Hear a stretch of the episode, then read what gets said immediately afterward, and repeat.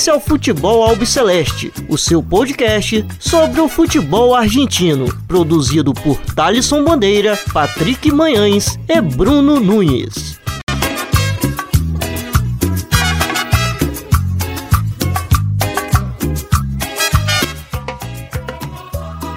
Salve, salve a todos vocês. Meu nome é Thales Bandeira. Está começando mais uma edição do Futebol Albiceleste Hoje estou aqui na companhia do Patrick Manhãs para a gente falar aí sobre é, os jogos das semifinais que vão acontecer no próximo final de semana da Copa da Liga Profissional, que esse vai ser o assunto principal da edição de hoje e outros assuntos. Aí a gente vai também comentar um pouquinho sobre o futebol de ascenso. Meu caro Patrick Manhãs, tudo bem com você? Como vai? Saludo, Thaleson, ouvinte. É grande prazer de estar aqui mais uma vez, mais uma semana. Temos aí para falar dos assuntos da, da quarta de finais da, da Copa Profissional, ascenso, expectativa de como vai ser os próximos jogos também da, da Copa Profissional. Então vamos que vamos. Tem, temos assunto para falar, futebol argentino, vamos que vamos. Bom, então é isso. Vamos já começar pela terça-feira, na qual tivemos aí a goleada do Racing sobre o Aldo Cif, time aí do Fernando Gago, lá Gagoneta, né? Como eles gostam de falar é, na academia, não teve piedade aí desse time aí do Tiburão de Mar del Plata, comandado pelo Martim Palermo, que se classificou na última rodada é, para a próxima fase da Copa da Liga Profissional. E bom, Patrick Manhãs, time do Racing muito, muito, muito bem na partida. É, teve um amplo domínio do jogo, Carlos Alcaraz jogando o fino da bola, inclusive marcando é, os dois primeiros gols da partida. Em logo sequência, o Enzo Copete marcando também duas vezes e fechando ali a goleada Javier Correia já quase nos minutos finais do jogo. É, que aconteceu no cilindro de Avejaneda. Racing, que foi a melhor equipe aí é, na primeira fase, liderando com 30 pontos, é, líder do, do seu grupo, da sua chave. E bom, que a gente esperava dele, acho que foi confirmado já nesse primeiro jogo das quartas, né? Coliano, não dando chance para o Aldo Civi e pode ser um, um duro adversário aí na semifinal contra o Boca Juniors que a gente vai comentar em sequência. Pois é, né, Thalisson? E com relação ao Racing do Gago, né? É, vem de uma crescente muito, muito forte, né? Com relação a, a, essa temporada, porque é uma temporada em que chancela, na minha opinião, o Gago como treinador. Acho que para outras pessoas também, porque o, o, Gago fez com que essa equipe do, do Racing jogasse da forma em que a gente esperasse, né? Que é da forma como a gente esperava. Jogasse de muita imposição, independente do estilo de jogo, se é com ou sem posse de bola, é possível jogar com imposição independente das formas, é, com muito controle das ações e distribuindo o protagonismo entre as peças que ele possui. A gente viu o Racing nessas últimas temporadas sendo muito dependente de Chancalay, que é um excelente jogador e que tem correspondido, mas a gente tem visto muito ele sobrecarregado boa parte dos jogos, pelo menos nos jogos da temporada passada. E quando o Gago ele consegue potencializar Rojas, Leonel, é, Leonel Miranda, o próprio Enzo Copete, que vinha sendo criticado na última temporada, o Carlos Alcaraz, que está fazendo uma boa temporada e está jogando bem, jogou bem contra agora o Aldo Civi, temos um Gaston Gomes agarrando bastante, a própria linha de defesa também do Racing, então demonstra que o, que o, que o Fernando Gago ele não só consegue implementar um bom estilo de jogo, como também potencializar as suas peças. E assim, apesar da, dessa imposição do Racing no campeonato, principalmente na primeira fase, que é um que é um torneio em que a gente pode ver a regularidade, né, que é de pontos corridos, eu não conseguia, eu não, se você me perguntasse, eu não, eu não diria que para essa partida contra o Lucide seria uma goleada, até porque o Palermo ele tem conseguido tirar também bo, é, bons resultados e, uma, e, boas partidas desse elenco da Docive que ele ainda é ilimitado. Tudo bem, é, tem boas, algumas peças, peças interessantes, como o Martin Calterúcio, tem o Matias Moejo, o, Le, o Leandro Maciel, mas ainda é muito Santiago pouco... Silva que retornou agora depois de longo tempo afastado pelo doping também, né? Perfeito, sim, que foi um, que, tá, que tem sido um jogador também para compor o elenco e, e, dar mais opções também para o Gago. Que é então, é mais, olha, pro Gago não, pro, pro Palermo, né, Palermo, que é mais um jogador de segundo tempo, né? Que não, ele, já que o Calterucci é a referência ali na frente desse time do Tiburon.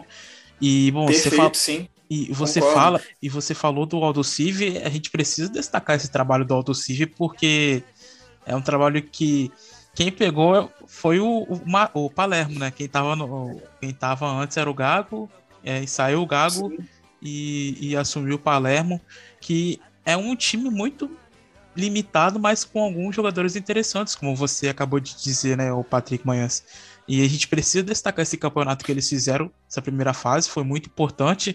Importante é, para poder somar pontos ali na tabela de Promedes, né, que inclusive é, vai retornar já na próxima temporada. Então, então, essa classificação deles para a próxima fase foi muito importante, porque é, soma pontos, não deixa o time tão pressionado na próxima competição, que inclusive a gente não sabe quando e nem como vai acontecer, né? Porque a gente já conhece a nossa Vem querida, até mais confiante.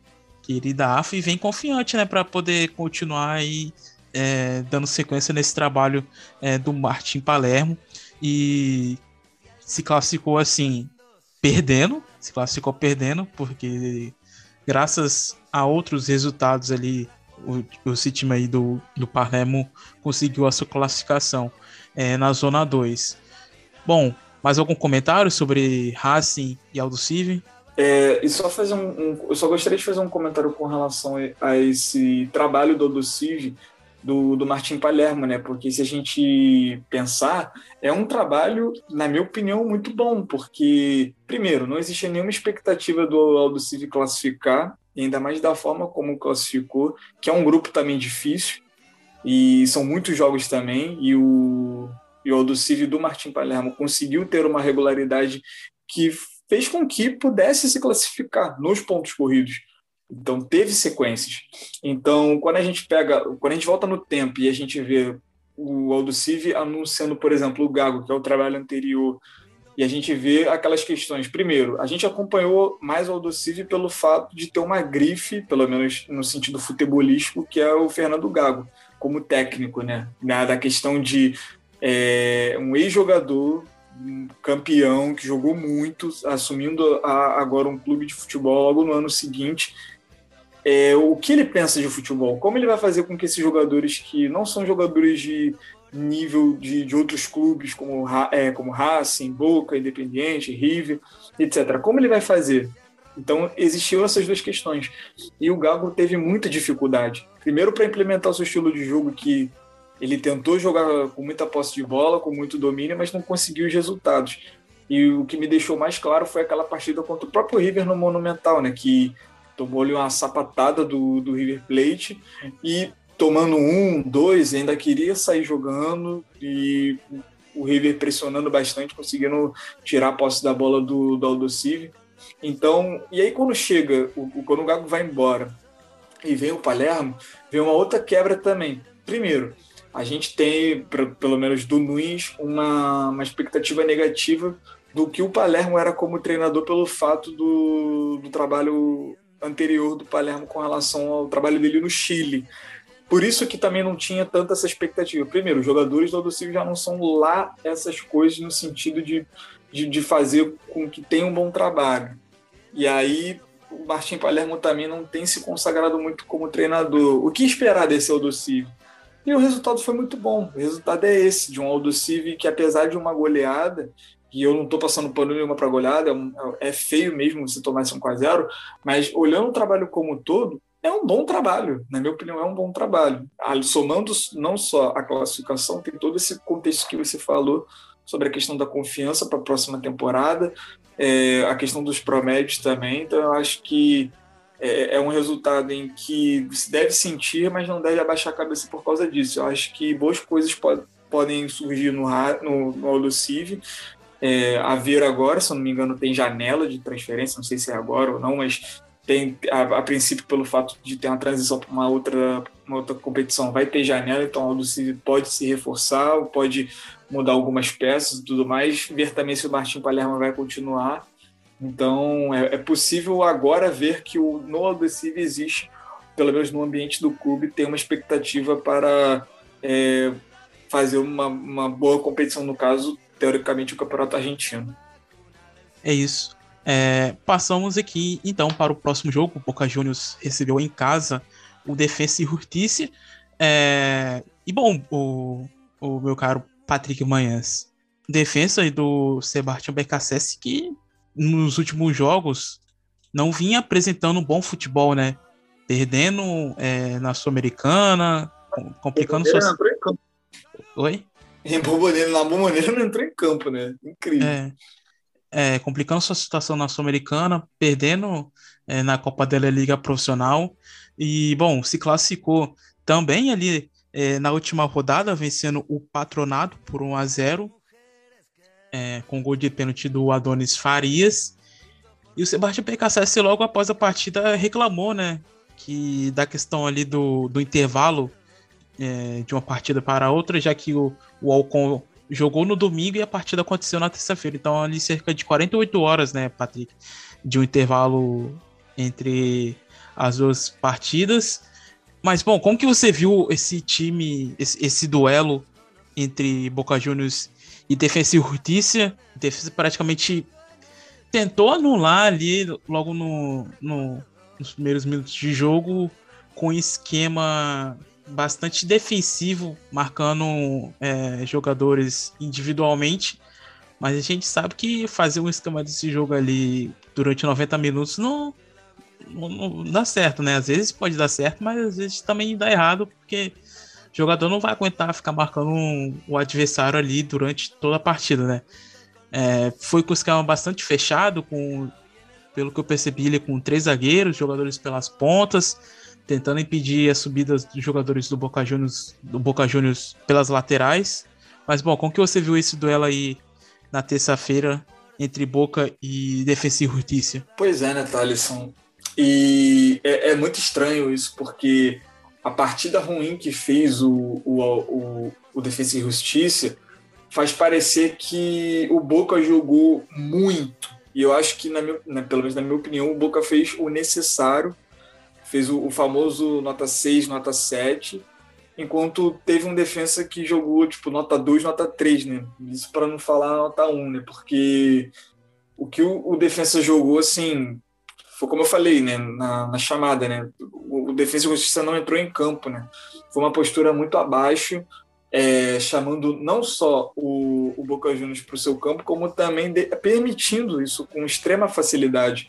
O plano do BKSS, muitas das vezes, ali para aquela partida foi impedir a chegada do, do Vigia e do Salvio e também dar uma anulada também no Advíncula, pelo fato do lado direito do Boca Juniors serem dois, é, pelo menos o lateral e um ponta que sobem bastante, o Fabra às vezes, é, controlando ali pelo lado esquerdo do defensa o Rotondi, Gutierrez e o Soto, mas com muita dificuldade. Então, deu espaço também para o Varela poder aparecer, o Paul Fernandes e, claro, o Oscar Romero, que tem feito, tem feito bons jogos e tem sido extremamente importante nesse jogo do, do Boca Juniors em precisar de um articulador para gerar todas as opções, seja de passe, seja de um chute de média distância, qualquer coisa em que o Boca precise criar depende muito do Oscar Romero. E eu temo muito isso pelo Boca, porque vai, vão existir partidas em que o, Romero, o Romero não vai jogar, ou que ele vai vir do banco, ou que ele pode estar suspenso, ou pode estar machucado, e o Boca Juniors não vai ter com quem possa ter essa iniciativa de articular as jogadas do meio para frente. É um time que tem muita dificuldade. E apesar do, do Defensivo Justiça ser um time que consegue muito fazer aquela marcação de recuperar e partir em velocidade, pelo menos nesse tempo atual do BKSS, é, não conseguiu. Não conseguiu e o Boca conseguiu anular todas as situações do, do defensa. Então, por exemplo, Merentiel, Walter Bol, Rotondi e Pizzini, esses quatro jogadores de frente, eles foram completamente anulados pelo Marco Rojo, que aí vale fazer uma menção a ele, porque hoje, hoje no caso, não que estamos gravando, no caso ontem, a partida é, de quarta-feira, fez uma boa partida, para não dizer excelente, fez uma boa, uma partida muito boa do que a gente espera do Marcos Rojo. Um jogador que vem da Europa com carimbo de, pô, joguei num clube grande, eu tenho experiência e eu posso sim fazer um grande jogo por aqui na Argentina. Então, o que o Marcos Rojo jogou, o Fabra, o próprio o Varela, o Sebastian Vija também. E aí, nesse, nesse tempo em de você chamar os jogadores do Boca para o seu campo, jogando na bomboneira, é um esquema, como você disse, até arriscado para 90 minutos. E aí foi aí que o Vija, conseguindo espaço, conseguiu deitar em cima do Tripicho, conseguiu deitar em cima do Frios. O gol, ele nasce de uma jogada muito bem trabalhada, que apesar de ser de um passe, que aí no caso seria coletivo, é muita da individualidade também do Virgem perceber a hora que ele tem que correr para receber esse passe e fazer o drible e fazer a finalização realizar a finalização. Foi uma leitura muito boa também do Fabra no momento em que ele vê o Vija também fazendo esse arranque, esse facão. Uh, o, o, segundo gol, que também é numa ótima jogada também de passe em profundidade do próprio Oscar Romero para o, o Ramires, um Juan Ramires, numa boa infiltração também pelo lado direito. Então são jogadas, são jogadas assim que a gente vê do Boca que elas são feitas porque os jogadores são bons individualmente, mas ainda falta o coletivo ainda, das engrenagens ainda, da engrenagem de defesa, do meio de campo do ataque, poderem conversar, dialogar e fazer uma jogada muito bem trabalhada, muito bem combinada. E, fal e, falta muito isso no Boca ainda. Eu não consigo ter essa percepção do Boca olhando, por exemplo, para o Racing, que é o próximo adversário. Então, com relação à defesa, eu acho que faltou muito.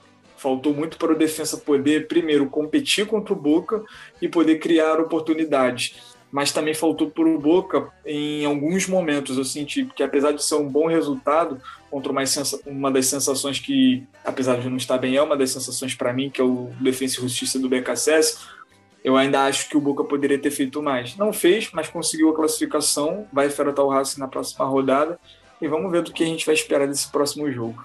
Na próxima fase. É, você, citou, é, na próxima fase. você citou o jogo quarta, na verdade foi terça, né? É, é... perdão, é questão de tempo.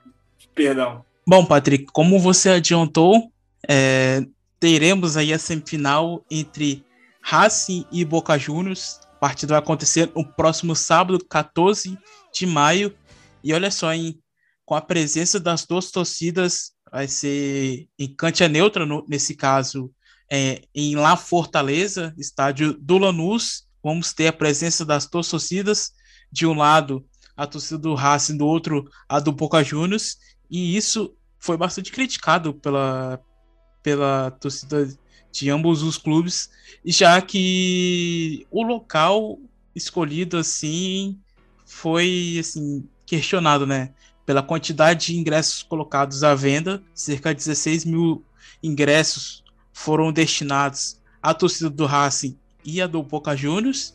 E o preço também é outro fator bastante questionado, bastante criticado é, pelo pessoal aí nas redes sociais, o valor assim muito caro pelo que a Argentina vive atualmente. É, ficou acordado aí é, que a liga é, colocou à venda 14 mil ingressos populares, que seria no caso ali é, atrás é, dos gols. Então esse local aí é, ficou cerca de 3.500 pesos, assim, é um valor que assim, bastante caro para o que a Argentina vive atualmente hoje. E nas plateias, que seria ali no setor, no setor que fica é, as cadeiras, duas mil plateias por cerca de 7.500 pesos. Então, um valor assim muito, muito alto é, para os padrões da Argentina, é, para o que o pessoal é, vem, vem passando lá pela alta inflação de preços, enfim, uma crise bastante complicada. E, Patrick, o que você vê esse próximo duelo aí é, entre Racing e Boca Juniors? O que, que você espera? É, e se você acha que teremos algum favorito nessa partida ou será definida ali nos mínimos detalhes? Uma boa pergunta. Eu acho que será definida no, nos mínimos detalhes pelo não só pela grandeza das duas equipes, mas pelo menos separar a questão do Boca ser acostumado, apesar de não ter é, um time coletivamente pronto ainda, mas ser acostumado com pressão contra um time do Racing que, na minha opinião, vem jogando leve, apesar da cobrança da torcida, principalmente naquele período em que o Pise comandava e tudo mais, até mesmo na temporada passada com o Gago, eu acho que a equipe do Gago ela joga mais leve, porque tem um tem um como é que eu posso dizer? Tem um, uma forma de jogar bem estruturada, muito clara, uma identidade de jogo. A gente sabe o que, que o Gago vai querer do seu Racing: competitividade, posse de bola posição, pressão. A gente sabe o que esperar. Eu acho que a pressão vem, vem maior do Boca Juniors, do Bataglia, pelo fato de a gente não saber o que esperar dessa equipe. A gente não sabe. Cada partida é uma surpresa e tem sido muito difícil de ver os jogos do Boca Juniors e identificar o que quer o Bataglia. Então, eu acho que o Boca ele vai apostar pelo fato também de ser um jogo único e um jogo em que é, vencer, acabou, se perder acabou também. Quer dizer, vencer continua, né, no caso. Então acho que o, o Bataglia também não tem tanto tempo assim para poder fazer com que a equipe tenha uma, uma, uma, estruturação, tenha uma estrutura de um jogo de, de coletividade muito, muito grande. Então, creio que vai apostar muito na individualidade dos seus jogadores, Sebastião Vigia, Oscar Romero, o Paul Fernandes, Salvo, Benedetto, principalmente no Benedetto na questão física também, porque o Benedetto tem jogado é, muito aquém nessas últimas partidas, é nem pelo quesito técnico, mas pelo no quesito físico, que ele não está entregando em boa parte das jogadas e na tomada de decisão. E quando a gente olha para o Racing, é um Racing que vem muito leve no sentido de questão de peças. Tchancalay, Copete, que pode jogar no meio, na referência e na ponta. Matias Rojas, Leonel Miranda, o próprio Alcaraz, é, Mura e Piove, dois laterais que gostam de subir. Então, assim, quando a gente olha esse time do Racing, a gente vê a questão também do Gago, é, na questão de identidade de, de, jogo, do que quer, eu acho que o Gago ele tem um degrau acima com relação a isso. Só que aí é que tá, né? 90 minutos, ainda mais a cobrança de pênalti se for empate, é, não gosto de dizer quem é favorito nessa questão, mas nesse jogo, na minha opinião, eu não consigo dizer pelo simples fato de serem duas equipes que podem entregar tanto muito quanto pouco, sabe? Pode entregar tanto muito acima da nossa expectativa como também nada. E nesse quesito de nada, eu acho que fica muito também pelo lado do Boca Juniors por a gente não saber o que esperar desse Boca. A gente realmente não sabe, pelo menos eu não sei. Mas se você fosse um apostador, em quem você apostaria para esse duelo, visando. Gosta, né, Thaleson? Vendo o desempenho das duas equipes atualmente, no momento? Cara, eu coloco. Pô, eu apostaria no Racing, de verdade. Pelo que vem jogando. Bem possível de alguém uh, salvar esse áudio aí, usar depois, mas é, cara, é pelo que eu tô vendo agora, tipo, a, a, a, a análise de hoje faz que eu, com que eu acredite que o Racing ele vem mais preparado para essa partida do que o Boca Juniors. Então, inevitavelmente, eu vou acreditar que o Racing ele tem mais chances de vencer do que o Boca. Mas é, porra, é futebol, mano. Caraca, é, é porque é realmente difícil, porque o Boca ele consegue ir do céu ao inferno, do inferno ao céu, com uma facilidade muito grande. E vale lembrar. Então, e vale, Oi, lembra, falar. vale lem é, lembrar, Patrick, que já na próxima terça-feira tem o jogo contra o Corinthians em casa, né? Vida ou morte na Libertadores. Então, caso Exatamente. caso venha perder esse jogo contra o Racing na terça-feira, assim, tem uma, um jogo bastante complicado que pode custar a sua classificação para a próxima fase é, da Libertadores. E a gente vai perceber como os jogadores vão entrar em campo, né? Se,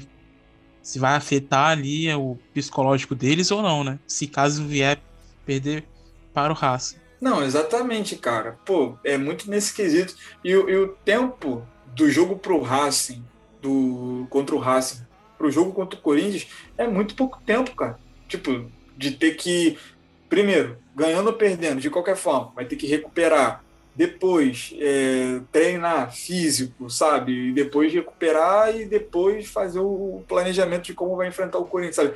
É, muito, é um espaço de tempo muito curto entre dois jogos muito importantes. Então, eu acredito que o Bataglia ele vai jogar com uma equipe não é nem misto, sabe?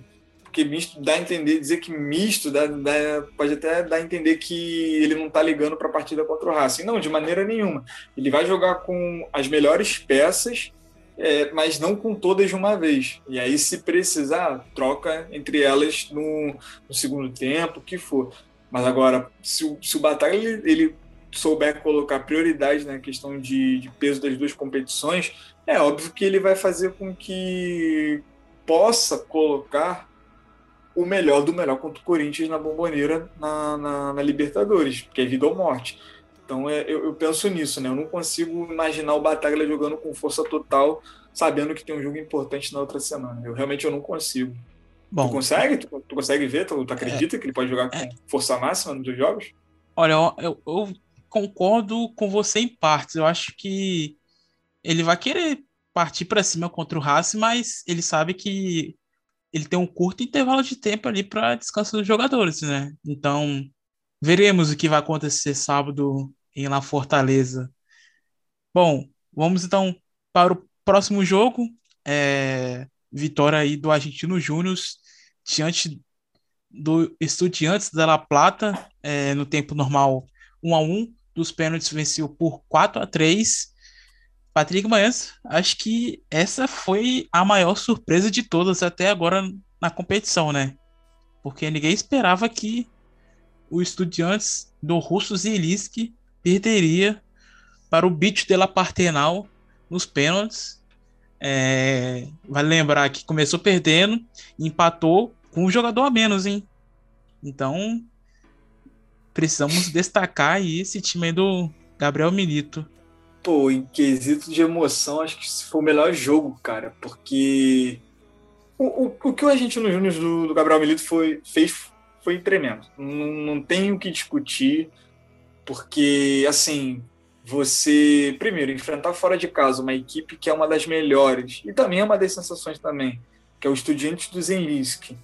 Você tomar um a 0 perder um jogador, empatar o jogo e ainda virar nos pênaltis, cara, isso é. Ainda conseguir levar para os pênaltis, porque ainda tinha muito tempo de jogo ainda. O Estudiantes ainda poderia fazer o segundo gol, ter, criou chances para isso também. Teve uma polêmica de pênaltis também, no pedido de pênalti no final da partida, mas é, criou muitas oportunidades. Mas aí é que tá. O Estudiantes ainda flertou ainda com a virada do, do Argentinos no tempo normal ainda, porque teve aquela polêmica se o Gabriel Ávalo estava impedido ou não, num lance em que se não tivesse impedido, e que demorou muito para ser checado no VAR, se ele não tivesse sido estivesse irregular né, na posição de impedimento, é, seria pênalti, né, porque o Andurra faz uma falta muito clara nele é, dentro da área. É, e é isso, né, cara? É um, foi um jogo muito louco, né? Primeiro com relação ao Estudiante, que fez um primeiro tempo muito bom, na minha opinião, de conseguir anular as chegadas do, do Argentino Júnior com relação ao próprio Galarza, o Vera, o próprio Florentino também, a dupla de ataque, o Carabarral e o, o Gabriel Ávalos. E aí vem, no, no caso do, do Estudiantes, o Jorge Rodrigues fazendo um trabalho muito importante de anulação de espaço e tendo no Fernando Zucchi uma, uma peça importante na questão de transição, de segurar a bola quando tem que segurar e tentar achar o Gustavo Del Preste da melhor forma possível para ele conseguir acionar a dupla de ataque, né, que é o Mauro Bozelli e o Leandro Dias, que tem castigado muito uh, os adversários, não só na, na, na, primeira fase da Copa Profissional, como também na Copa Libertadores. É uma dupla de ataque que incomoda muito a defesa adversária e não foi diferente com o trio McAllister, Torren e o Vidalba, e até o próprio goleiro Lance Jota. Então foi um jogo muito de imposição, um jogo também de perde-ganha no, no, meio de campo, tendo é, perde, recupera muito, perde, recupera o tempo todo. E aí vem o gol do, do, do Mauro Bozelli, que é uma jogada em que ele faz isso com muita facilidade de conseguir desmarcar da segunda bola e conseguir fazer o gol, que ele tira do Andurra. Não achei que estava impedido. Eu acho que se não tivesse o VAR, eu acho que o, juiz, o, o árbitro, o árbitro não, né, no caso o bandeirinha, marcaria impedimento, porque pelo menos na imagem que acontece, dá, dá a impressão de que o Bozelli está muito à frente, e não está. E o, logo em seguida, em seguida não, minutos depois, né, no caso, né, o, o, o Galarza é expulso, e aí vale um, um parênteses, né, de que o Galarza, na minha opinião, ele foi expulso muito pela pilha e provocação, é, porque o Estudiantes ele estava dominando o, o Argentino Júnior não só na questão do campo, mas também na questão psicológica, que acaba esbarrando também no campo, de muita provocação, é, fazendo, atrapalhando a questão da cobrança de lateral, falta. Teve uma cobrança de falta do pro Argentino Júnior que o, que o Estudiante ficou uns dois ou três minutos parado, não deixando o, o, o jogador cobrar uma falta frontal assim perto do, do gol do Andurra é, atrapalhando muito, picando muito o jogo, então fazendo com que os jogadores do Argentino Júnior ficassem bem, bem nervosos mesmo e chegando mais forte. Então, na minha opinião, a expulsão do Galaz ela reflete muito sobre isso, que é um jogador jovem que não conseguiu se conter e acabou, por inexperiência, acabou sendo expulso. E os outros jogadores também, né? O próprio Florentin, o cartão do Florentin é muito com relação a isso também, de não conseguir saber é, a, um momento de, de, chegar no adversário e tudo mais.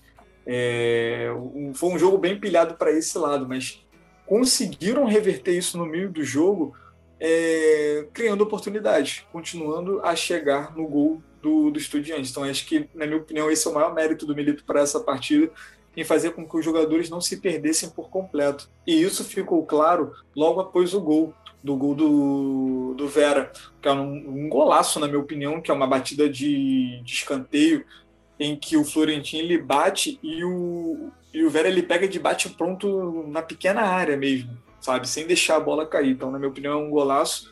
E nos pênaltis, é, foi tremendo também uma outra coisa, né? Que eu achei muito, muito boa, que é o jogador, o, o Lance Jota, o goleiro, ele com um papelzinho de informação do, da batida de, de cada de, jogador. De pênalti, do... né? Da, de como a, a sequência é, de cada jogador. Eu achei isso muito bom. E ele conseguiu pegar o, o, último pênalti, que agora eu não vou lembrar quem cobrou o último, mas ele conseguiu pegar a última cobrança. O Zuki poderia ter, ter sido feliz né, na, na, na, cobrança, né? Se eu não me engano, se ele fizer, poderia ter finalizado, ele acabou isolando. Mas para finalizar aqui com relação a esse jogo, foi de novo, é tremendo o que fez o, o Argentino Júnior do Gabriel Milito em conseguir virar uma partida em que não era superior, pelo menos no primeiro momento, no quesito técnico e tático, e também não era superior também no quesito psicológico. E ele, no meio da partida, fez com que a sua equipe pudesse se re reerguer, se recuperar e, e conseguir é, levar a, a vitória para casa. Né? Então, é, é, muito bom vem fazendo como todo o Gabriel Milito. Então, na minha opinião, ele está de parabéns na minha opinião, o, o Estudiantes era favorito. Eu achava que o Estudiantes era favorito por tudo que produziu, não só na Copa Profissional e na Copa Libertadores. É, mas é isso, né? Ganha o melhor, é um futebol de 90 minutos e quem for melhor vence. Então é isso. Tá de parabéns as duas equipes. O jogo para lá de técnico e tático não, não agregou tanto, mas nesse quesito psicológico foi muito bom de ver. Favorito, inclusive, para mim, para ganhar o um título pelo futebol que. Também.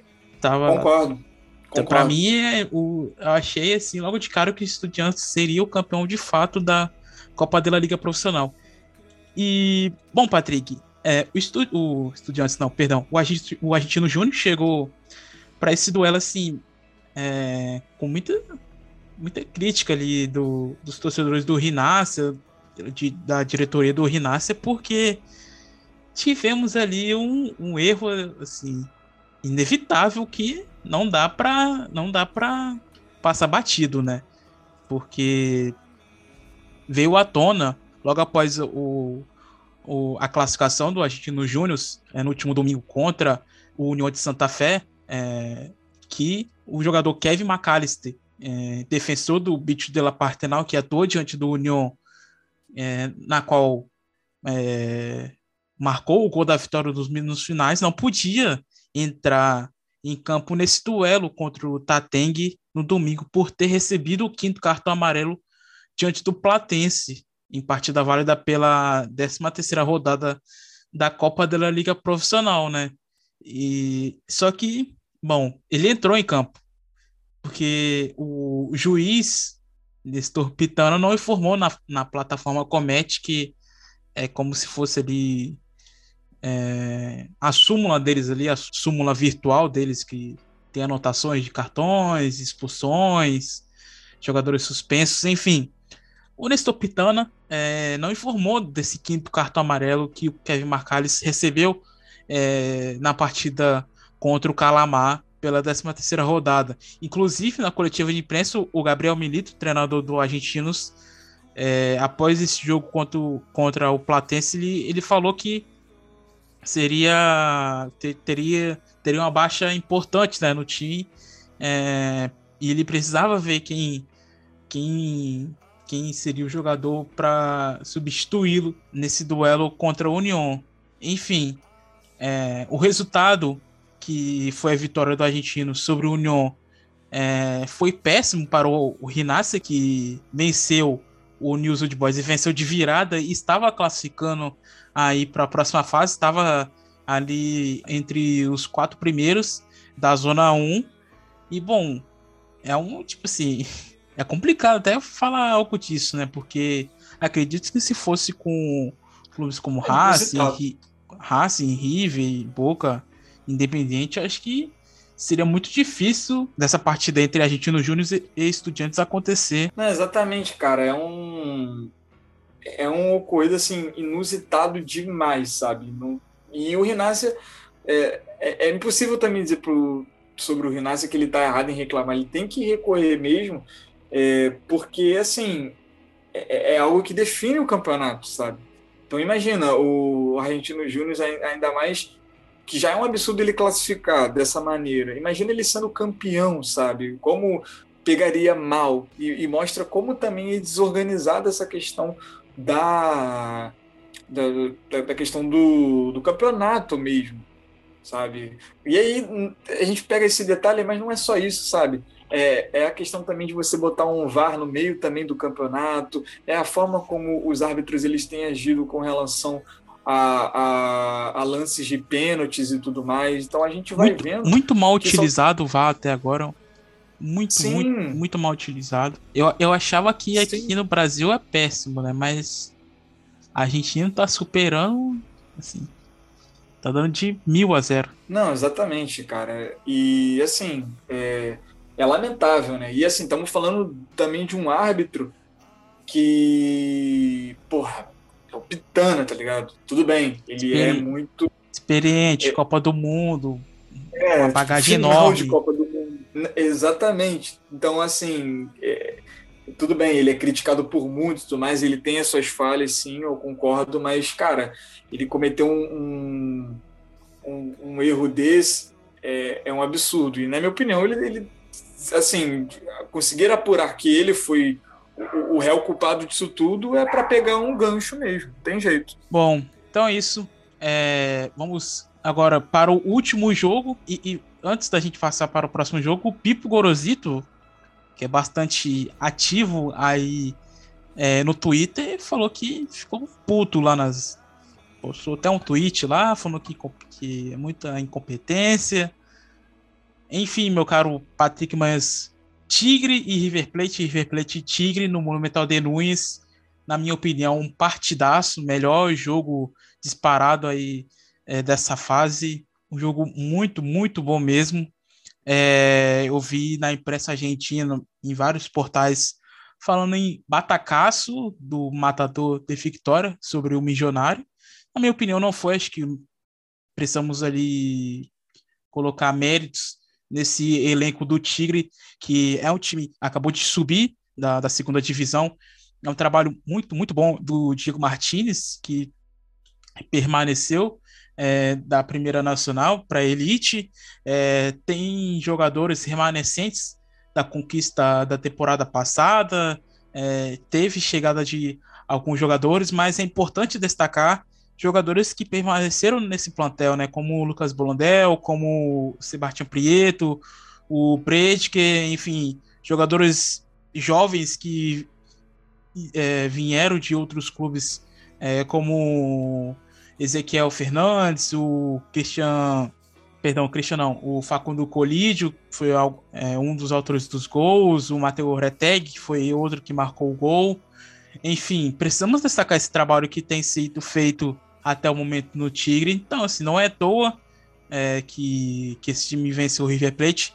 É, o primeiro tempo, assim, o primeiro tempo fenomenal, primeiro tempo muito bom do Tigre, mas quando eu vi o time jogando daquela maneira, eu bati o olho de cara assim, falei que não ia aguentar no segundo tempo, porque, na minha opinião, deram a vida na primeira etapa e na segunda etapa eu vai fechar a casinha e não vai suportar pressão até onde aguentar. E sim, não, deu outra, né, Patrick? No segundo tempo, e repete assim, amassou, amassou sem dó e sem piedade o Tigre. Assim, por, foi por pouco, mesmo que o River Plate não, não venceu essa partida. É claro, teve falhas ali defensivas durante o jogo, que foi no caso do Paulo Dias no segundo gol do Tigre, é, marcado pelo Matheus Reteg. Mas enfim, vou deixar com você os comentários para não roubar a sua análise na partida no Monumental. Nada, amigo, tamo aí. É... Pô, cara, se o jogo do Estudiante e Argentinas foi um jogo muito bom no quesito psicológico, eu acho que no quesito técnico e tático, esse jogo do Tigre e River Plate foi muito bom. Eu gostei muito do que uh, o, o, Tigre, principalmente o Tigre, né, no caso, do que o Tigre apresentou é, e o que fez para anular o River Plate. E assim, é, você definiu bem, né? O primeiro tempo foi de um Tigre que teve um, amplo domínio do espaço, de conseguir fechar e, esse espaço em que corre Rolha Álvares, Tomás Pochettino, Ezequiel Barco, é, e conseguir explorar muito a transição do, do Colídio, do Zabala, do próprio Ezequiel Fernandes e também do Matheus do Mateu Reteg, ex-Boca, inclusive. É, então, foi um jogo muito interessante de como o, o Diego Martins ele conseguiu explorar tanto os pontos negativos como positivos do River e usá-los contra ele e, e conseguir fazer um, um, amplo domínio, pelo menos no primeiro tempo, nessa, que, nessa questão de, de espaço, fazendo com que o River tivesse muita dificuldade para gerar esse espaço e explorar e conseguir finalizar, porque nem finalizar de, de curta distância estava conseguindo. É, tanto que a gente vai conversar sobre isso também sobre no segundo tempo, mas começando pelo primeiro tempo, é, o, o gol também no início dá, uma, dá um alívio muito grande com relação ao Tigre, né? Porque, primeiro, a primeira jogada do, do primeiro tempo tem o Matheus Reteg botando uma bola quase no ângulo e o Armani fazendo uma defesaça, que é uma bola que sai da, da, da de cobrança de lateral e chega no Matheus Reteg com uma condição muito boa para finalizar, e ele finalizou muito bem, e o Armani fez uma defesaça. E no lance seguinte, é o mesmo lance, só que a, a forma como a bola chega para o Reteg é diferente, porque também nasce de uma bola na lateral, é, uma jogada curta, só que a bola que vai chegar no Matheus Reteg é uma bola cruzada, uma bola no alto, em que ele tem que ele está de costas para o Armani e consegue finalizar. E é um gol na minha opinião, assim, bem interessante de cabeça, né? De como ele teve o recurso para conseguir cabecear. E aí, no primeiro tempo, no restante do primeiro tempo, foi uma dificuldade tremenda do River Plate de conseguir abrir esse espaço, é, principalmente com Enzo Pérez, Enzo Fernandes e o próprio Nicolás de la Cruz. E tendo esse bloco defensivo, assim, pelo menos do meio de campo, muito bem postado, da própria linha do Alex Castro até o Facundo Colídio, do outro lado é, impedindo que o, o, River pudesse infiltrar. E teve muita dificuldade. Então, quando a gente vê Enzo Pérez toca para Paulo Dias, aí do Paulo Dias toca no Davi Martins, aí do Davi Martins toca no Enzo Pérez, e aí que volta no Paulo Dias, aí toca no Enzo Fernandes, aí toca no Marcelo Herrera, e, e assim vai. Sabe, raríssimas vezes era um. Enzo Pérez toca pro Julian Alves, aí do Julian Alves, que toca Poquetino e segue, o do Ezequiel Barco.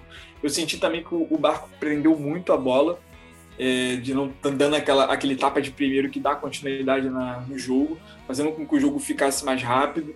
O Dela Cruz ele tentou muito, mas errou bastante também. E o Julian Álvares anulado. Assim, o Julian Álvares ele conseguiu, é, se eu não me engano, ele não teve uma finalização ao gol. Não, não sei é, essa estatística dele, mas foi um jogador muito abaixo e apagado. O máximo que ele fez foi conseguir tirar o, o Victor o Cabreira da marcação dele e fazer com que o Ezequiel Barco atacasse aquele espaço ali que o, que o Cabreira deixou. Mas acho que foi só isso. E aí, quando a gente vai para o segundo tempo, a gente vê um River ainda com, com dificuldade, mas consegue o gol de uma característica muito interessante que o Enzo Fernandes tem, que é um gol de fora da área, num chute de longa distância, num momento em que não conseguia ter espaço. De conseguir, se o Julian Alves não está conseguindo infiltrar, se o Nicolás Dela Cruz não está conseguindo achar esse passe, ou o Ezequiel Barco não está conseguindo abrir num drible, você tem um chute de longa, longa e média distância. E foi o que o Enzo Fernandes conseguiu fazer. Que, aliás, é um golaço não só pelo chute, mas a forma como ele faz o, o domínio, né? Porque é um domínio em que ele não é canhoto, mas ele domina de esquerda, já ajeitando, é um domínio já ajeitando a bola para fazer ela dar um kick e já chutar de primeira de direita. E é um chute muito reto. E é um golaço em que o Marinelli não, não tinha condição nenhuma de pegar.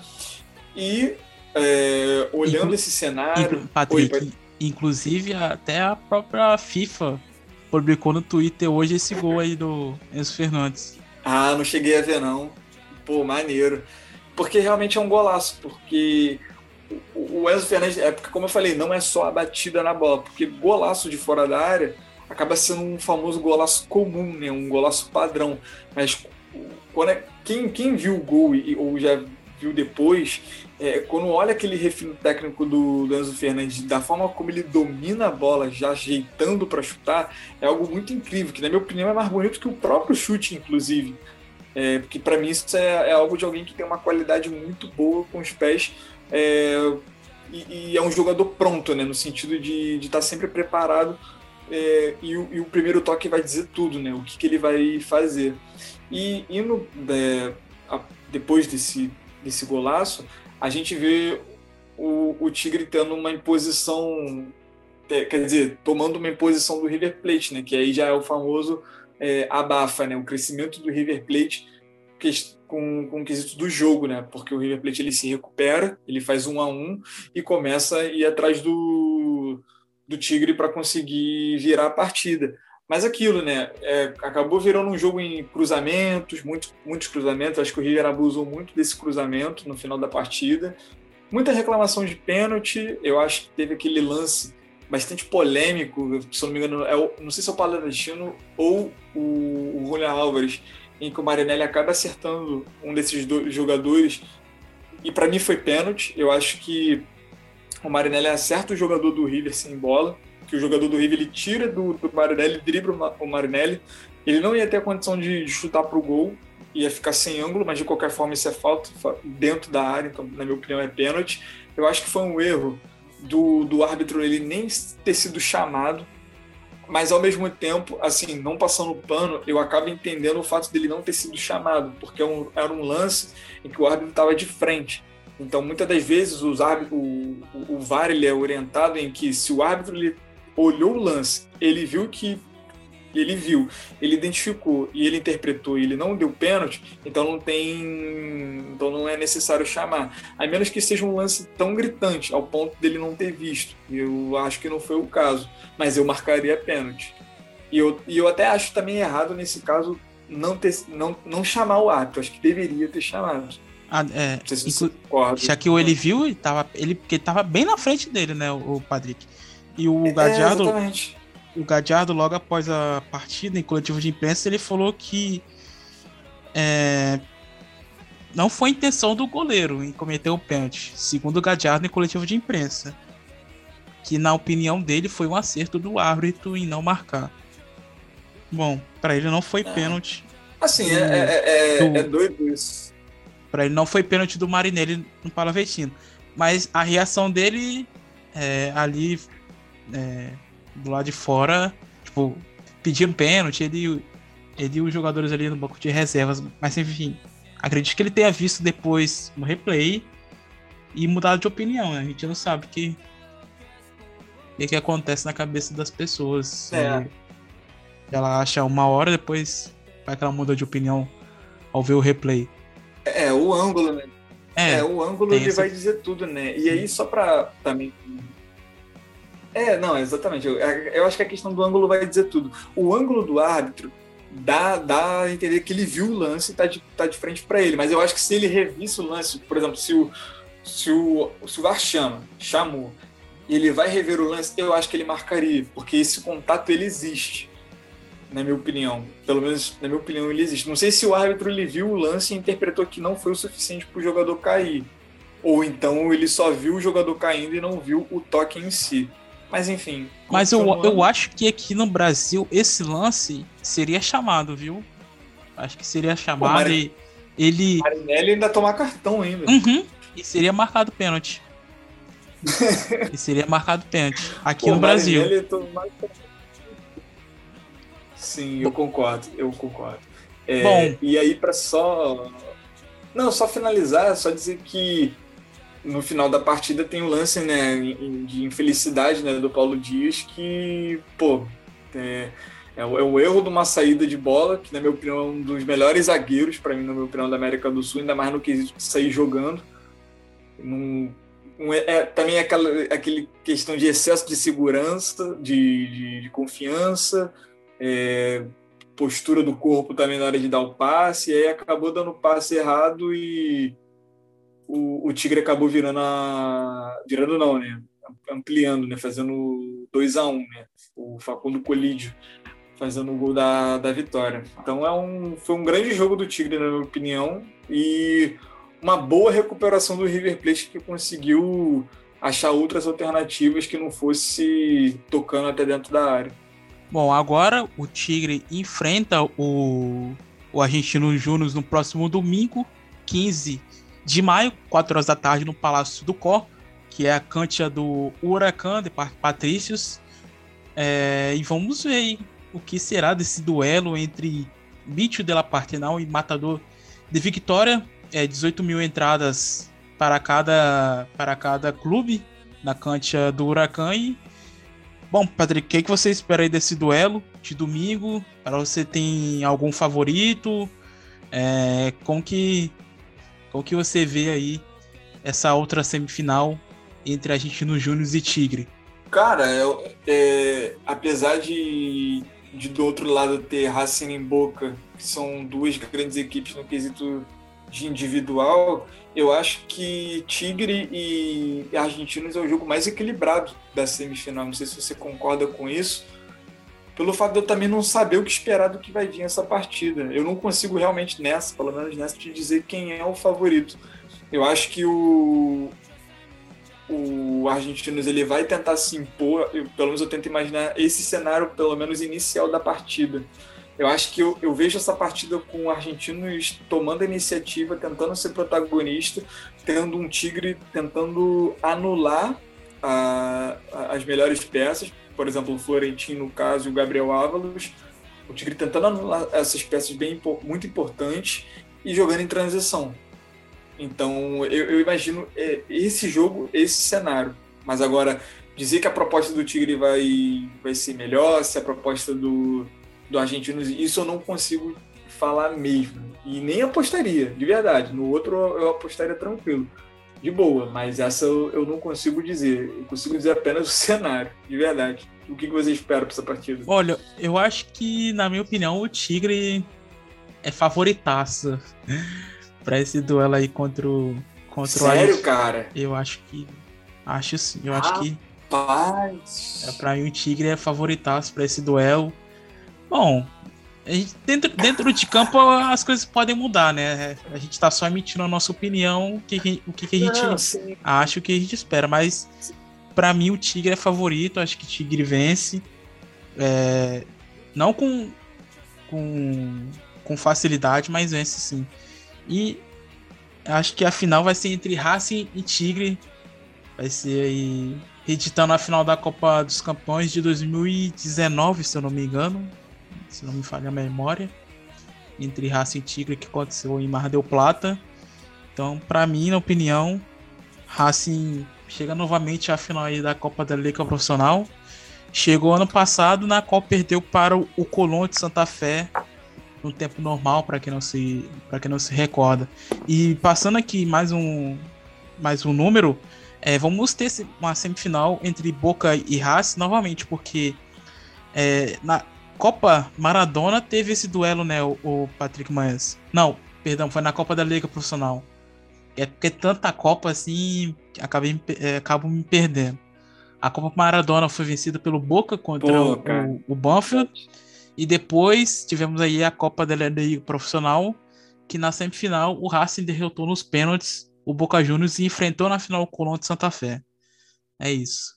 É, já estamos entrando na reta final da edição de hoje. Antes da gente finalizar, precisamos comentar algumas coisas que aconteceram na Copa da Liga Profissional no último final de semana, principalmente a despedida, último jogo de Marco Ruben, ele que fez seu último jogo profissionalmente, é, pendurar, pendurou as chuteiras na verdade, e foi seu último jogo pelo Rosário Central, na qual ele teve uma despedida assim é, especial, né, com gol e assistência contra o Estudiantes no último sábado em casa no Gigante de Arrojito.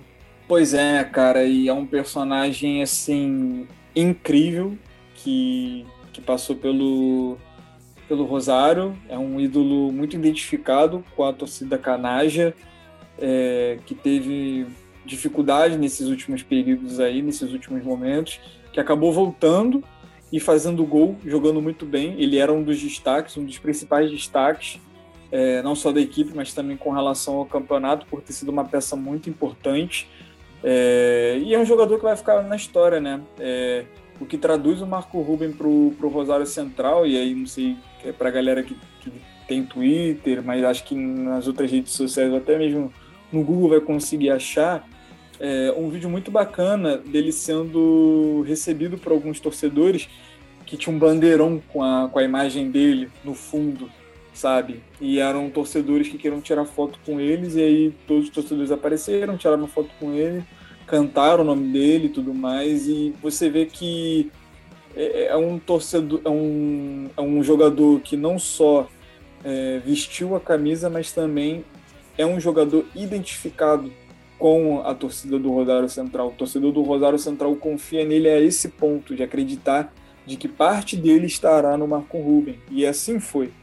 Então é uma despedida que eu achei muito bonita, digno também de um atacante encerrar fazendo um gol e da forma como ele também comemorou, é assim incrível e que vai deixar saudade, não, não tenha dúvida disso, não só para o Rosário Central, mas de novo, repito, para o futebol argentino, porque ele é um personagem é, importante, podemos dizer assim, para um clube entre os grandes e mais tradicionais do, do, do país. 105 gols, maior artilheiro da história do Rosário Central na era do profissionalismo. E para quem não escutou o último episódio, a gente deixa aqui. É, a gente deixa aqui a participação do Abreu Neto, torcedor Canaja, é, diretamente do Ceará, que ele participa via áudio, falando sobre essa despedida do Marco Ruben aí, é, seu último jogo profissionalmente, que é, se aposentou aos 35 anos de idade, a última edição é, na qual a gente entrevistou o, o ator argentino Gerardo Romano. Bom, antes de finalizar, é, dar uma rápida passada aqui pelo futebol de ascenso. É, primeiro vamos falar da Primeira Nacional, que no caso é a segunda divisão argentina. Quem lidera o campeonato é o Belgrano de Córdoba, com 34 pontos, é, na qual venceu no último sábado em casa o Almirante Brau por 1 a 0. Na segunda colocação vem aí o San Martín de Tucumã, que perdeu, é, na verdade empatou em casa 100 gols diante do Instituto de Córdoba e aparece com 28 pontos. É, times aí interessantes na sequência. É, o All Boys, que vinha sendo bastante criticado aí no, nas últimas temporadas e parece é, chegar firme aí por uma briga é, nas primeiras colocações ou até é, para a segunda posição, né, já que o Bregorano está muito, muito, muito à frente dos demais. O time de Floresta é, venceu em casa por 2 a 0 o Templey na última segunda-feira e o Chaka é, no domingo empatou em 1 a 1 diante do Ferro Caiu Oeste. É... Bom, outro destaque também que a gente precisa falar é o Chaco Forever de Resistência, que é, subiu recentemente, aparece aí na sétima colocação com 21 pontos. Bom, na primeira C temos aqui, eu quero destacar aqui que o Mariano Colo Arobio, ex-jogador e torcedor do Midland, é, que foi pai recentemente, ele decidiu registrar o nome da sua filha recém-nascida é, com, com o nome ali da instituição funebreira. E, então a criança se chama Midland Giovanna Arobio. E inclusive o seu pai, logo quando ela nasceu, fez o seu cartão ali de sócia torcedora do clube, que fica é, que o time fica localizado ali no partido Temerro Nacional Oeste é, do Corno Urbano. Bom, e falando já que você tem o Midland, Midland é da primeira C, atualmente o campeonato está com abertura, é, lidera com 25 pontos, inclusive venceu no venceu essa semana o Real Pilar e na segunda colocação aparece o Deportivo Espanhol com 23 pontos do Caruso Lombardi. E para finalizar, tivemos aí no último final de semana, mais precisamente no domingo, a estreia do Mercedes clube mais antigo é, da Argentina, que se filiou à AFA e fez sua estreia na primeira D, é, perdendo para o Muniz 4 a 1 é, fora de casa. Para quem não sabe, é bastante complicado times aí entrarem em uma competição da AFA e o time localizado na província de Buenos Aires fez sua estreia. Equipe que tem 147 anos e caso eles conquistem o, o campeonato, não pode é, ascender de divisão, já que é, eles meio que foram convidados ali pela AFA, né? Então, é, caso o time venha conquistar a primeira D, não pode subir é, de divisão. E como eu disse, é bastante complicada essa situação de times ali serem filiados à AFA, porque nos últimos 40 anos o Mercedes se tornou a segunda equipe a ingressar em competições da entidade, sendo o último o Real Pilar em 2017, que é, atualmente disputa a primeira C. Meu caro Patrick Manhãs, fim de papo aqui no Futebol Celeste. Muito obrigado você, meu caro ouvinte, é, por estar tá aqui ouvindo mais uma edição, é, é, prestigiando o nosso trabalho, sempre dando apoio ao nosso trabalho, curtindo lá nas nossas redes sociais, é tudo que a gente vem publicando recentemente. E só tenho a agradecer a todos vocês. Patrick, valeu pela presença de hoje. Até a próxima. Eu que agradeço, querido. Um grande abraço. É... Mandar um abraço também para o ouvinte. Agradecer a ele pelo por, estar nos seguindo, é, curtindo, compartilhando. Pedir mais uma vez que continue fazendo isso que nos siga na, nas redes do, do Futebol Celeste, que assine a, a, a, plataforma de áudio também, que você possa estar nos escutando. E é isso, né? Que e ativar você... as notificações para ficar ligadinho aí quando sair episódio novo. É isso. E que tenham um excelente final de semana de futebol argentino. É isso, rapaziada. E mandar um abraço também pro Bruno Nunes, que não pôde estar aqui com a gente. Mas é isso. Forte abraço e até a próxima, galera. É isso, um abraço também para o nosso querido Bruno Nunes. Bom, vamos encerrar a edição de hoje aqui com um relato do Jesus Emiliano, da Rádio 2 de Rosário, falando aí sobre a despedida de Marco Ruben é, dos gramados, a, a narração aí do gol e dos últimos minutos de Marco Ruben em campo no último sábado contra o Estudiantes da La Plata. Então é isso, até a próxima. Chao. Para que resuelva con categoría el chaqueño de Roque Sáenz Peña. Ahora saca bien la pelota Almada que pone para Ferreira. Activa, mandó para Jacob. Jacob que la pone para Benítez que trepa la cancha, va de conductor. Y le pica Montoya, le pica Martínez y lo vio. Pelota para Martínez y va. Centro para gol de Rubén, centro para el gol. Está, Marco está.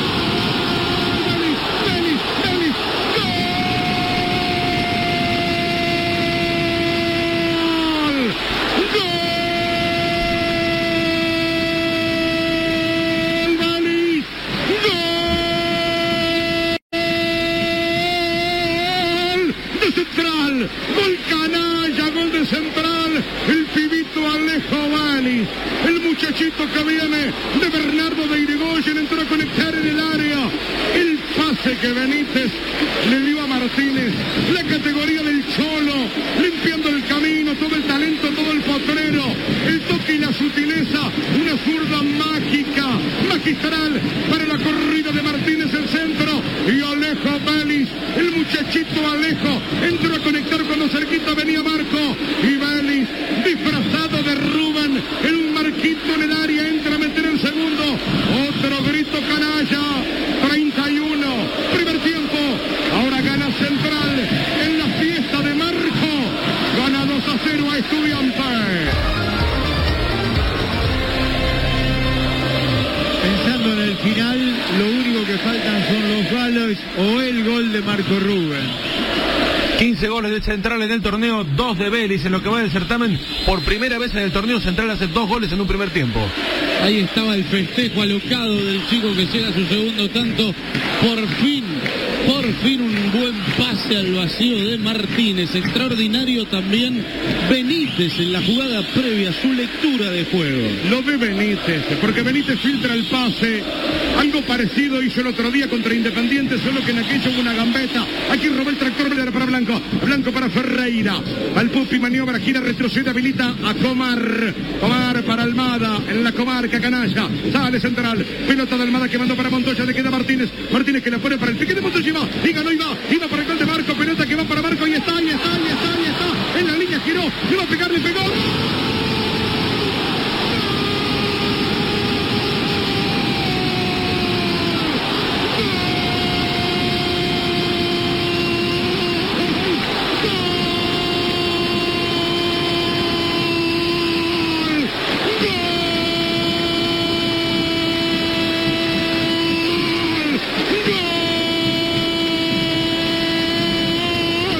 de central, gol de Marco, gol canalla, gol de Rubén, gol del predestinado muchachito de la película, el sempiterno goleador, el que le sale todas siempre en el área, en su hábitat natural, entró a recibir un centro de Montoya.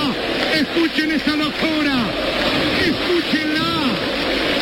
Cante usted también. Parte la garganta el grito de Marco. Se rompen las palmas, se convocan relatores. Será eterno.